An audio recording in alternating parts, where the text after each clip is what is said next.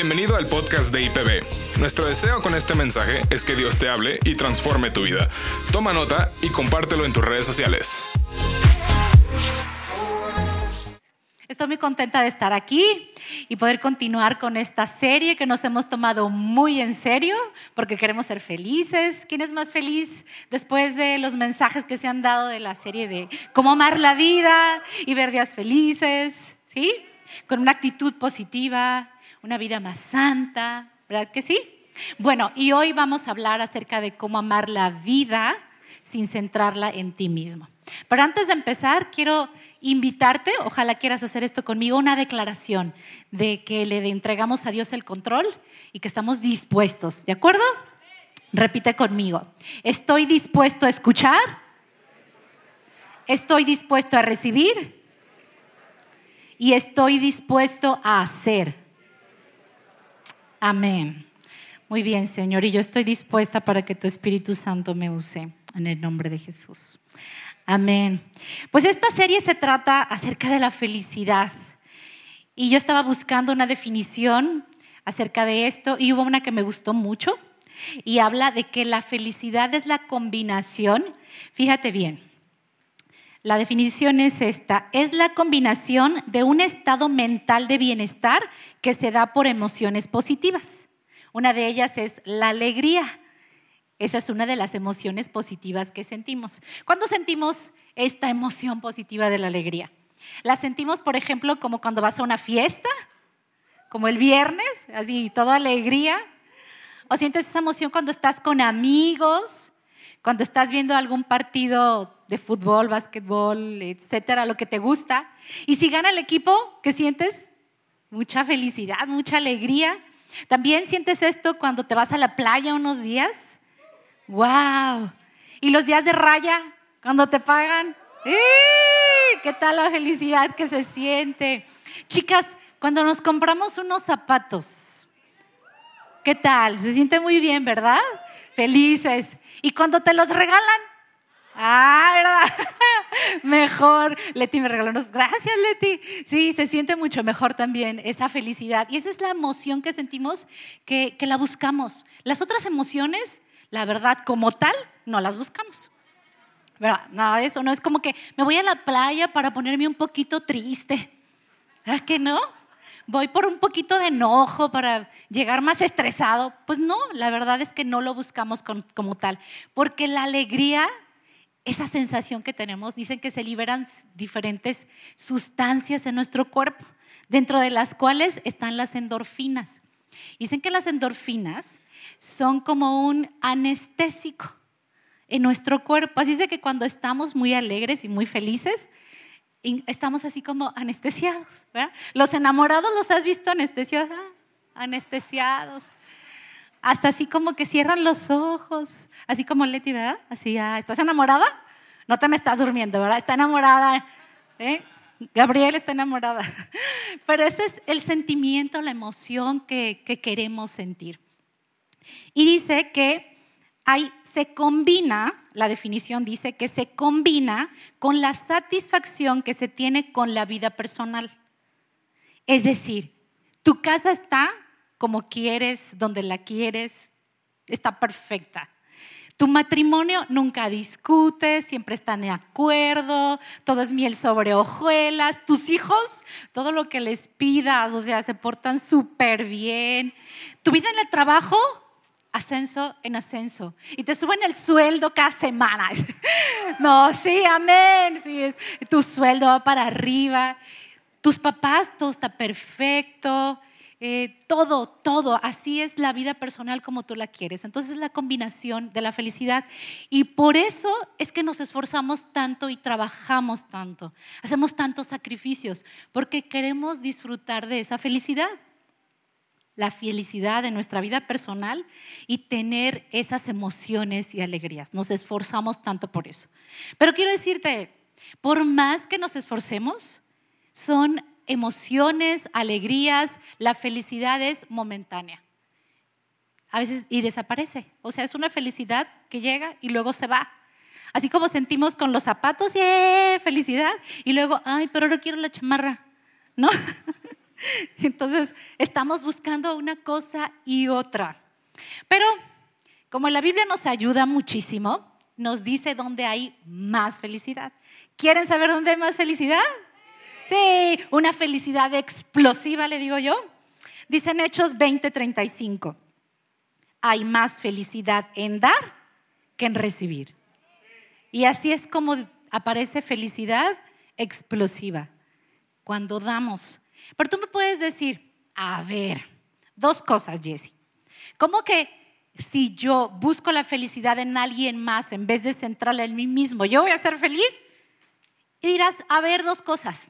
Una, ¿no dices que no es mi responsabilidad la felicidad de otro? Y dos, ¿cómo doy si todavía yo no tengo lo que necesito? Porque la creencia popular es que no podemos dar hasta que nosotros estemos completamente satisfechos y tengamos todo lo necesario y que entonces nos enfoquemos en buscar para nosotros mismos. Y ya cuando tengamos todo, entonces ya podemos dar. Porque eso decimos. Ya que tenga todo, lo voy a poder dar. Pero esta creencia popular, pues es creencia popular porque la verdad es que por nuestra naturaleza somos egoístas. Desde que nacemos una de las primeras palabras que nos aprendemos, ¿saben cuál es? Mío, mío. Es de las primeras palabras que decimos. Y no dejamos a, o, a los niños que no dejan a sus papás, que no dejan sus cosas. Incluso le dices, préstale el juguete a tu hermanito o a tu amiguito para que esté feliz. Y eso así como que ah, no convence mucho, ¿verdad? Que de quitarse de algo para que el otro sea feliz, pues no lo convence. Por naturaleza somos egoístas, de verdad. Y se lo dice alguien que va a decir aquí, ya sabes, cuando te plantas aquí, ay, dice uno sus cosas, ¿verdad? Pero luego le da una vergüenza, pero, pero ni modo. Miren, cuando yo tenía cinco años, más o menos, vivíamos en Guanajuato, en la casa de mi abuelita, y me acuerdo que estaba muy lejos la tienda, como a media cuadra, pero cuando estás chiquito, la ves lejísimos. Yo voy a comprar unas galletas, voy a la tienda lejana, compro las galletas y no me como ninguna. Me espero porque yo dije, hasta que llegue a la casa me voy a comer mis galletas, no sé dónde quería y qué tenía planeado, pero dije, hasta que llegue a la casa.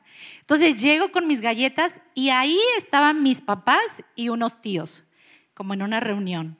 Y entonces me hablan mis papás, Yesenia, ven acá, saluda y comparte lo que tienes en tus manos, invítale a tus tíos. Entonces, pues claro que saludé y empecé a ofrecerles lo de mis galletas. Y todos los tíos decían, no, qué linda, muchas gracias. ah, bien. Hasta que un tío dice, yo sí quiero, pero yo las quiero todas o ninguna. ¿Yo qué? ¿Cómo? No sabía qué decir. Y me decía, ¿me las das todas? Y yo, bueno, ¿me das una? No, yo las quiero todas o ninguna. Y así estuve paralizada un buen rato hasta que, ¿qué creen que hizo la linda de yo? Pues no, pensaron que era muy linda, fui egoísta. Entonces me fui con todas mis galletas. Y yo, ¿saben qué aprendí? Quiero decirles lo que yo aprendí. La próxima vez que vaya a comprar a la tienda, ¿me voy a comer todas las galletas o voy a dejar una o dos? Y así cuando llegues, ¿quieren? ¿Quieren? ¿No? Porque somos egoístas, queremos satisfacernos nosotros primero. Por naturaleza eso hacemos. ¿Alguien hizo esto? Nadie. Ay, no me dejen sola. Gracias los que levantaron la mano, chicos honestos. Gracias, pero sí, fui egoísta y no quise dar de mis galletas. Y la verdad es que eso decimos, hasta que yo tenga todo voy a poder dar. Y soñamos con tener muchas cosas. Y entonces en nuestro corazón decimos, sí, ya lo voy a poder hacer. Ay, si, tuviera, si fuera multimillonaria, compraría la iglesia y cambiaría tantas cosas. Hasta que tenga todo voy a tener tiempo para poder dar y hacer y llevar y deshacer, ¿no? Pero la triste noticia es que somos insaciables insaciables. Siempre se nos va a ofrecer otra cosa que necesitamos o queremos y esto va a ser una, una excusa para justificarnos que no podemos dar. Porque cuando no falta una cosa, falta otra, queremos una cosa, queremos otra. Así como les dije, ay, pues los zapatos, ya voy a estar feliz con mis zapatos. Y luego, ay, no, pero ¿y la chamarra para combinarla? ¿Verdad? Somos insaciables. Pero dice en 1 Corintios 10, 24, que nadie busque sus propios intereses, sino los de su prójimo. A eso somos llamados Quiere decir que no estemos enfocados y pensando, ¿qué es lo que puedo recibir yo? ¿Qué es lo que puedo obtener? Sino que nuestra mentalidad sea, ¿qué es lo que yo puedo dar a alguien más? Es decir, ¿qué es lo que está en tus manos? ¿Qué está en tus posibilidades? ¿Qué es lo que tú puedes hacer para beneficiar a alguien más? ¿Qué está en tu mano hacer por alguien más? Y no podrás ver qué tienes en tu mano hasta que primero esté dispuesto tu corazón. Porque pensamos, yo no tengo nada en la mano, no soy multimillonario, tengo tantas cosas porque estás centrado en mí mismo. No tengo y no tengo y no alcanzas a ver qué tienes en tu mano hasta que puedas primero ver que esté dispuesto tu corazón. Dice Deuteronomio 15:7. Cuando uno de tus hermanos esté necesitado en alguna de tus ciudades en la tierra que el Señor tu Dios te da, no endurecerás tu corazón ni le cerrarás tu mano a tu hermano necesitado. Se trata de no endurecer nuestro corazón. Y lo contrario es que tengamos un corazón sensible hacia los demás. Sensible viene de, de, poder percibir los sentimientos de los otros. Así tenemos que tener un corazón sensible a percibir qué es lo que está pasando el otro. ¿Está pasando por tristeza? alguna dificultad. A veces es muy evidente, pero a veces necesitas, Espíritu Santo, muéstrame, hazme sensible conforme a tu corazón de cuál es la necesidad de la otra persona. Y entonces tener un corazón dispuesto a dar. Y quiero decirte esto, no depende de cómo te encuentres tú, en todos sentidos. ¿Qué hay en tu mano? Tú puedes ir no hay mucho en mi mano, pero cuando tu corazón está sensible, te darás cuenta que sí hay algo en tu mano. Y aún si tú dices, yo no estoy feliz, necesito estar feliz para hacer feliz a alguien, no. Puede ser que tú estés pasando por una situación de tristeza o dificultad, pero al ser sensible por el otro, puedes ayudarle. Porque si analizamos y nos ponemos a pensar en las cosas que nosotros estamos pasando, te voy a decir lo que decimos. Pues yo también sufro, yo también tengo dificultades y a mí nadie me ayuda, yo le batallo. Y cuando hacemos esto, se endurece nuestro corazón y se cierra nuestra mano. Cuando hacemos esto ya no somos sensibles. No depende de cómo nos encontremos nosotros para abrir nuestra mano. Dios quiere que veamos con su corazón, con el de Él. Por eso dice Efesios 2.10, nosotros somos creación de Dios. Por nuestra unión con Jesucristo, nos creó para que vivamos haciendo el bien, lo cual Dios ya había planeado desde antes. Tener una vida haciendo el bien. Para eso fuimos creados. Ese es nuestro propósito hacer el bien a los demás. No dice, fuimos creados para que nosotros nos hagamos el bien a nosotros mismos. Es para el bien hacia los demás. Es decir, dejar a un lado nuestra naturaleza egoísta, porque ahora tenemos una nueva naturaleza en Jesucristo. Y esa nueva naturaleza, fíjate cómo dice en Gálatas 2:20. He sido crucificado con Cristo y ya no vivo yo, sino que Cristo vive en mí. Lo que ahora vivo en el cuerpo, lo vivo por la fe en el Hijo de Dios, quien me amó y dio su vida por mí. El que vive ahora en mí es Jesucristo. Si lo vemos desde esa manera, desde esa forma, es qué tan sensible estás tú, Señor. Muéstrame para sensibilizarme con la persona. Jesucristo dio su vida y nos enseña que nosotros de la misma manera demos nuestra vida que hagamos lo mismo. Dice en primera de Juan 3, 16 al 18. En esto hemos conocido el amor, en que Él puso su vida por nosotros. también nosotros debemos poner nuestra vida por los hermanos. Pero el que tiene bienes de este mundo y ve que su hermano padece necesidad y cierra su corazón, ¿cómo morará el amor de Dios en él? Hijitos, no amemos de palabra ni de lengua, sino de hecho y de verdad. Con los hechos es con los que se demuestra el amor. Es cuando lo hacemos. Es la manera decir, está sensible mi corazón y está abierta mi mano, están mis posibilidades.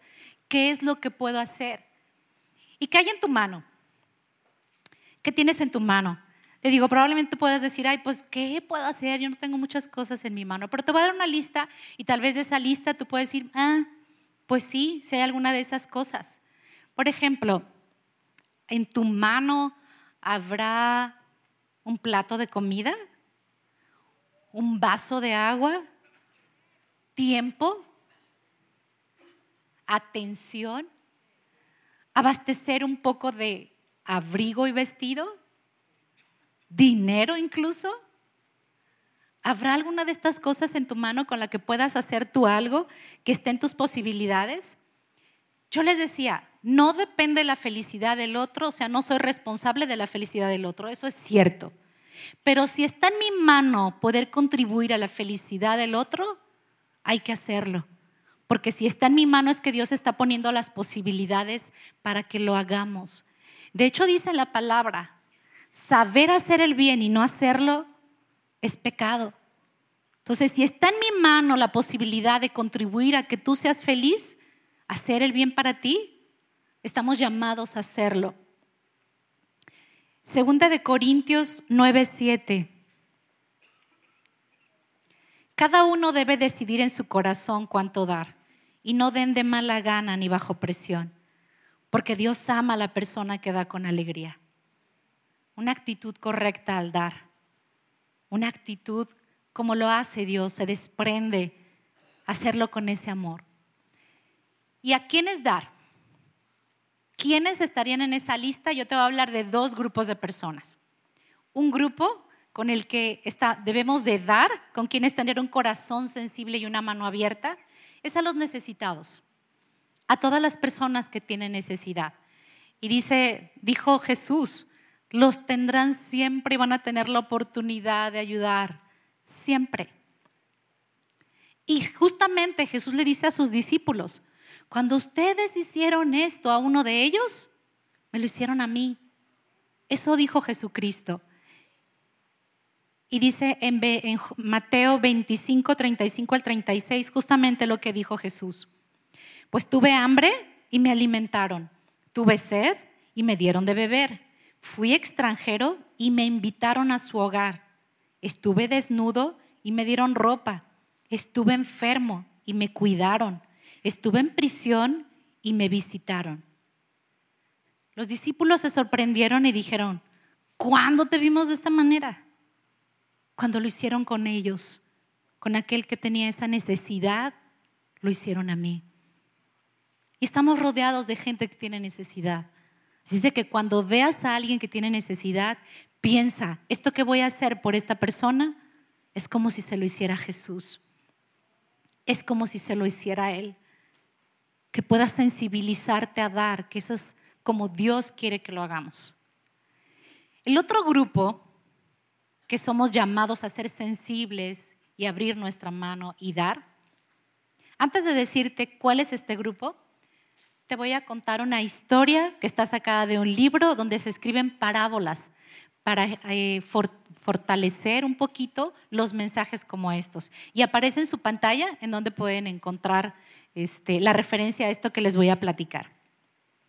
Se trata de que era una ciudad antigua, es esta parábola que está escrita en este libro, una ciudad antigua donde estaba una gran catedral y en esa catedral estaba un sacerdote anciano, era el que dirigía este lugar.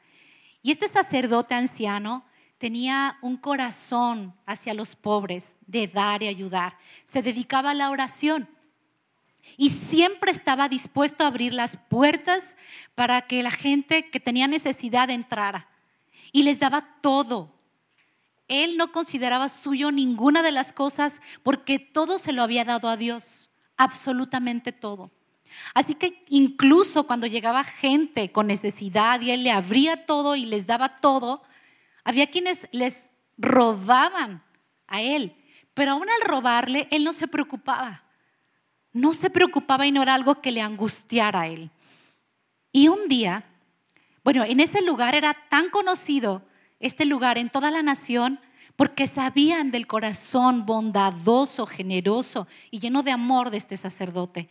Entonces era muy, muy conocido este lugar. Pero una noche, una noche de invierno, haciendo mucho frío, él estaba orando, postrado, ocupado en sus propias cosas, pero de pronto escucha que tocan a la puerta y el sonido fue tenebroso. Tocaron de una forma tenebrosa. Él rápidamente se levanta y va a la puerta pensando, ¿qué persona tiene necesidad y tiene frío y tiene hambre y cómo es que yo le voy a ayudar? Y para su sorpresa, al abrir la puerta, con quien se encuentra es con un demonio. Un demonio que tenía los ojos apagados y sus carnes fétidas y podridas. Y este demonio le dijo al sacerdote, anciano, ¿me dejarás entrar? Sin dudarlo, el anciano abre las puertas y le dice, por supuesto, pasa. Entra entonces el demonio escupiendo en el piso veneno y rasgando y rompiendo cosas y hablando maldiciones.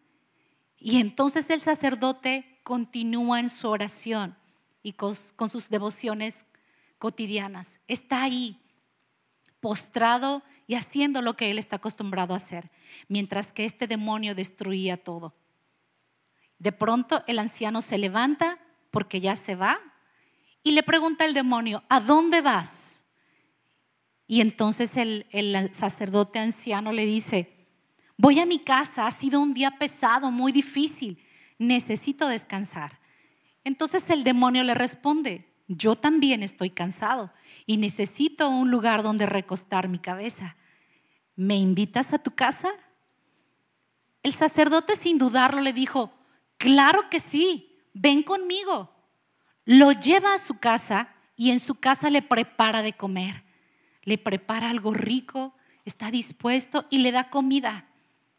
Entonces el demonio se dirige a él y le dice, me diste entrada a tu iglesia, me diste entrada a tu casa, ahora quiero pedirte otra cosa. Quiero que me dejes entrar a tu corazón. ¿Me lo negarás?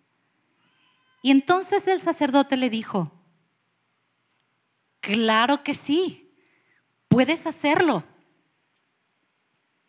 Hazlo. Y entonces el demonio se quedó paralizado, porque justamente lo que él venía a quitarle, su amor, su compasión, su misericordia, era algo que no podía obtener. Se quedó paralizado, derrotado y se fue para no regresar jamás no le podía quitar. Al él entregar todo, no podía el enemigo, el demonio, quitarle nada. Entonces el sacerdote se dirige a su cama y ya en su cama, cuando está quedándose dormido, satisfecho, completamente satisfecho, y en su cama empieza a quedarse dormido con un pensamiento. ¿Qué forma tomaría Jesús al día siguiente? Y qué oportunidad tendría para mostrar la, bondad de Dios a quien fuera. ¿Qué tal? El otro grupo de personas, estamos llamados a ayudar a los necesitados, pero el otro grupo de personas que estamos llamados es hacer el bien al que te cae mal. Y también al que te hace mal, aún a tus enemigos. Somos llamados a hacer el bien aún a ellos. Al principio dijimos, estamos dispuestos a escuchar, ¿verdad que sí? Y justamente Jesús empieza estos versículos diciendo esto a los que están dispuestos a escuchar. Lucas 6, 27 al 36. A los que están dispuestos a escuchar, les digo, amen a sus enemigos, hagan bien a quienes los odian, bendigan a quienes los maldicen, oren por aquellos que los lastiman. Si alguien te da una bofetada en una mejilla, ofrécele también la otra y así quedan igual.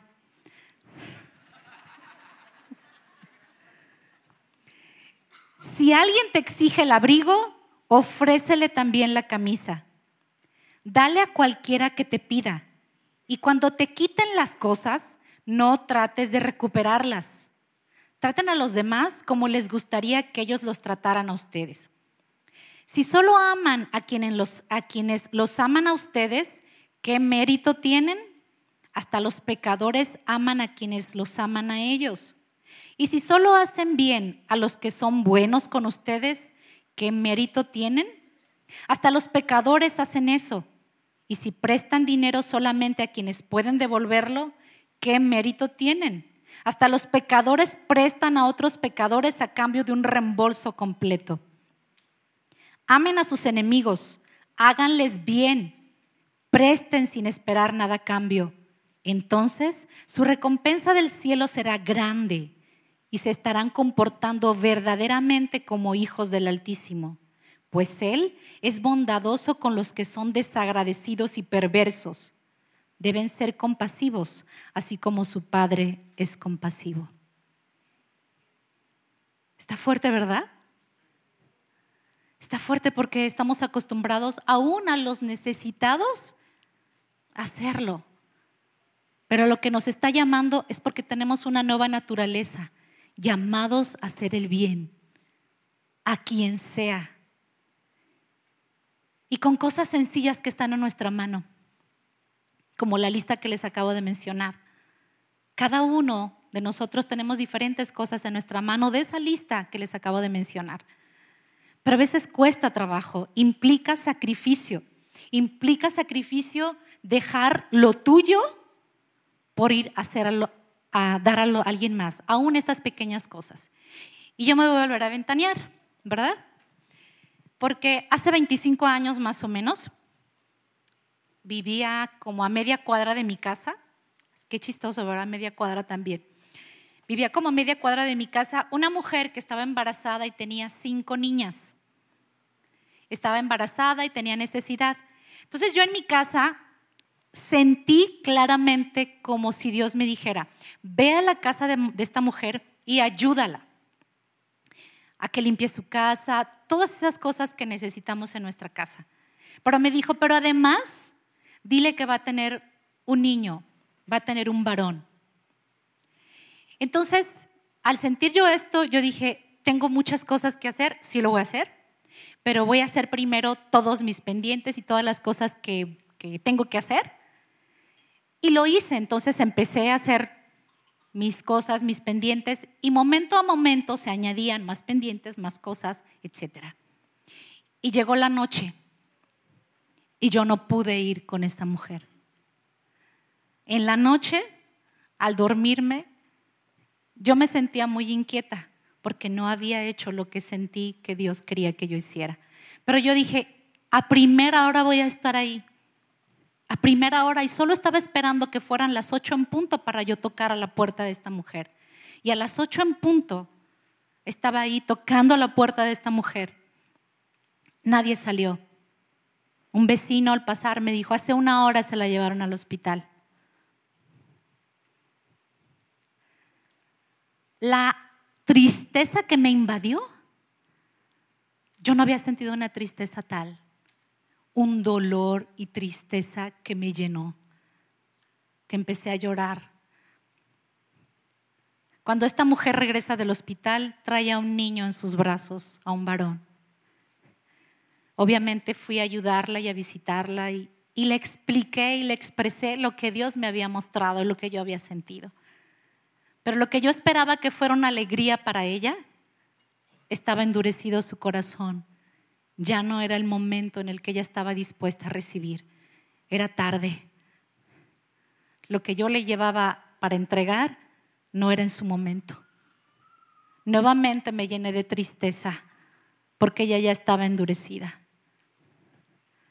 Una, una tristeza que para mí, esto que yo les acabo de platicar, implicaba dejar todo. Esa niña egoísta que no había dado sus galletas, ahora se había convertido en una mujer egoísta que no era capaz de dejar sus propias cosas.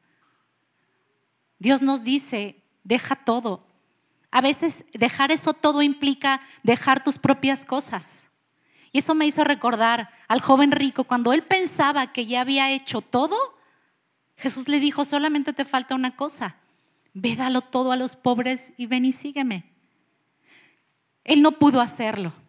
Y al no hacerlo, ¿sabes de lo que se llenó? De tristeza. Él no estaba contento y feliz y decir, no di todo lo que tengo y estoy feliz. Él estaba triste, una tristeza que llena el corazón, lo que yo estaba sintiendo. No pude dejar a un lado lo que tenía que hacer. En ese momento era dejarlo todo, no lo pude hacer y estaba llena de tristeza. Pero esto que, sucedió para mí fue un parteaguas. Un parteaguas en mi vida porque a partir de entonces yo dije, no quiero volver a sentir este dolor. No quiero volver a sentir esta tristeza de no hacer lo que Dios quiere que yo haga. Cuando me diga, da. Cuando ponga en mi corazón, da. ¿Qué está en tu mano? Dios.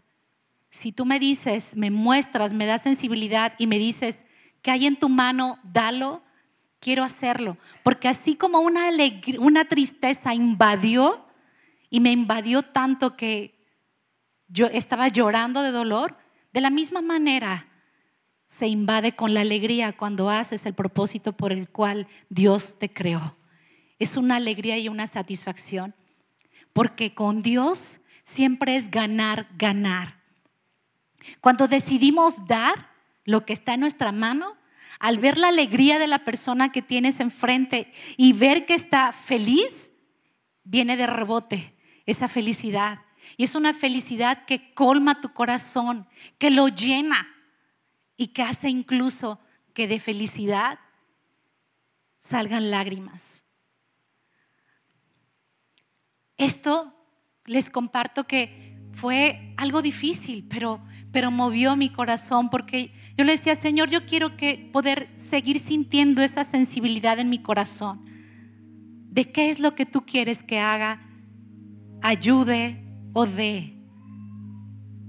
Y lo fue de tal manera que, pues no, no quiero decirles todo lo que el Señor ha puesto para poder hacer, pero ustedes, ustedes conocen ministerios en los que buscamos ayudar y lo que esté en la mano es un vaso de agua, un plato de comida, una oración, una visita a un enfermo.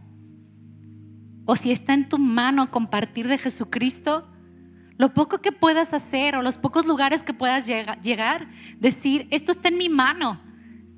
Está Jesucristo te ama y Él es la esperanza. Si esto está en la mano, lo quiero dar, porque quiero decirte algo. Esa llenura que llega a tu corazón y lo colma y desborda, es una llenura que te da satisfacción. Tal satisfacción de decir, Dios, hice lo que fue tu voluntad aún cuando se trata de hacer el bien a alguien que te hace un mal. Que puedas decir, a pesar de que no sienta bien, mi sentimiento no es agradable, yo no quisiera hacerlo, lo que le hago es por ti, Señor. Yo decido hacerle un bien a esta persona, decido bendecirle, decido entregarle lo que tú quieres, decido mostrar tu amor. No es que yo sea muy linda, es decir, es el amor de Dios el que vengo a reflejar y decir, esto lo doy en el nombre de Jesucristo. En el nombre de Jesucristo, hacerlo. Esta semana tuve la oportunidad, a pesar de mil cosas, muchas cosas, muchos pendientes, trabajo, etc. Y se presentó la oportunidad con una joven que necesitaba atención. necesitaba afecto, necesitaba un poco de tiempo.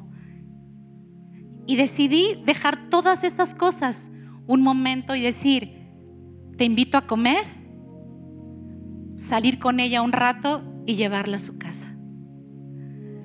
Esto estaba en mi mano, cosas sencillas, pero a ver su rostro de alegría, de felicidad, de recibir esto que ella necesitaba, se rebotó esa alegría en mi corazón y esa satisfacción que llena el corazón y se desborda tanto que sale por los ojos de alegría, de llanto.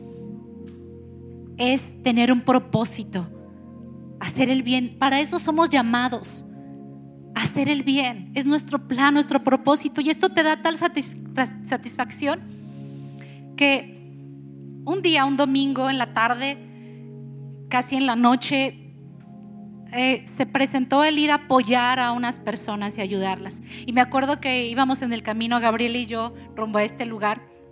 Íbamos molidos, cansados, casi nos lavamos la cara para poder despertar.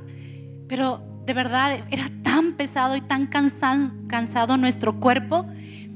Y en el camino encontramos a un hombre que estaba como tirado a la flojera, así como ah, despreocupado, como nos, quedamos así como, ay, como quisiera a lo mejor estar así. Pero, pero yo le decía a Gabriel, yo no cambiaría mi ajetreada y cansada vida con propósito por una vida de descanso sin sentido. No lo cambiaría. Aunque esté cansada, aunque esté pasando situaciones difíciles, aunque esté con tristeza, yo quiero hacer la voluntad de Dios. Fuimos creados para hacer el bien y al hacerlo, de rebote nos llega esa alegría. Esa alegría que es mejor dar. Es más alegría dar que recibir. Y a eso somos llamados. A eso somos llamados nosotros. Amén. ¿Tú quieres tener esa alegría? Amén. Vamos a ponernos de pie.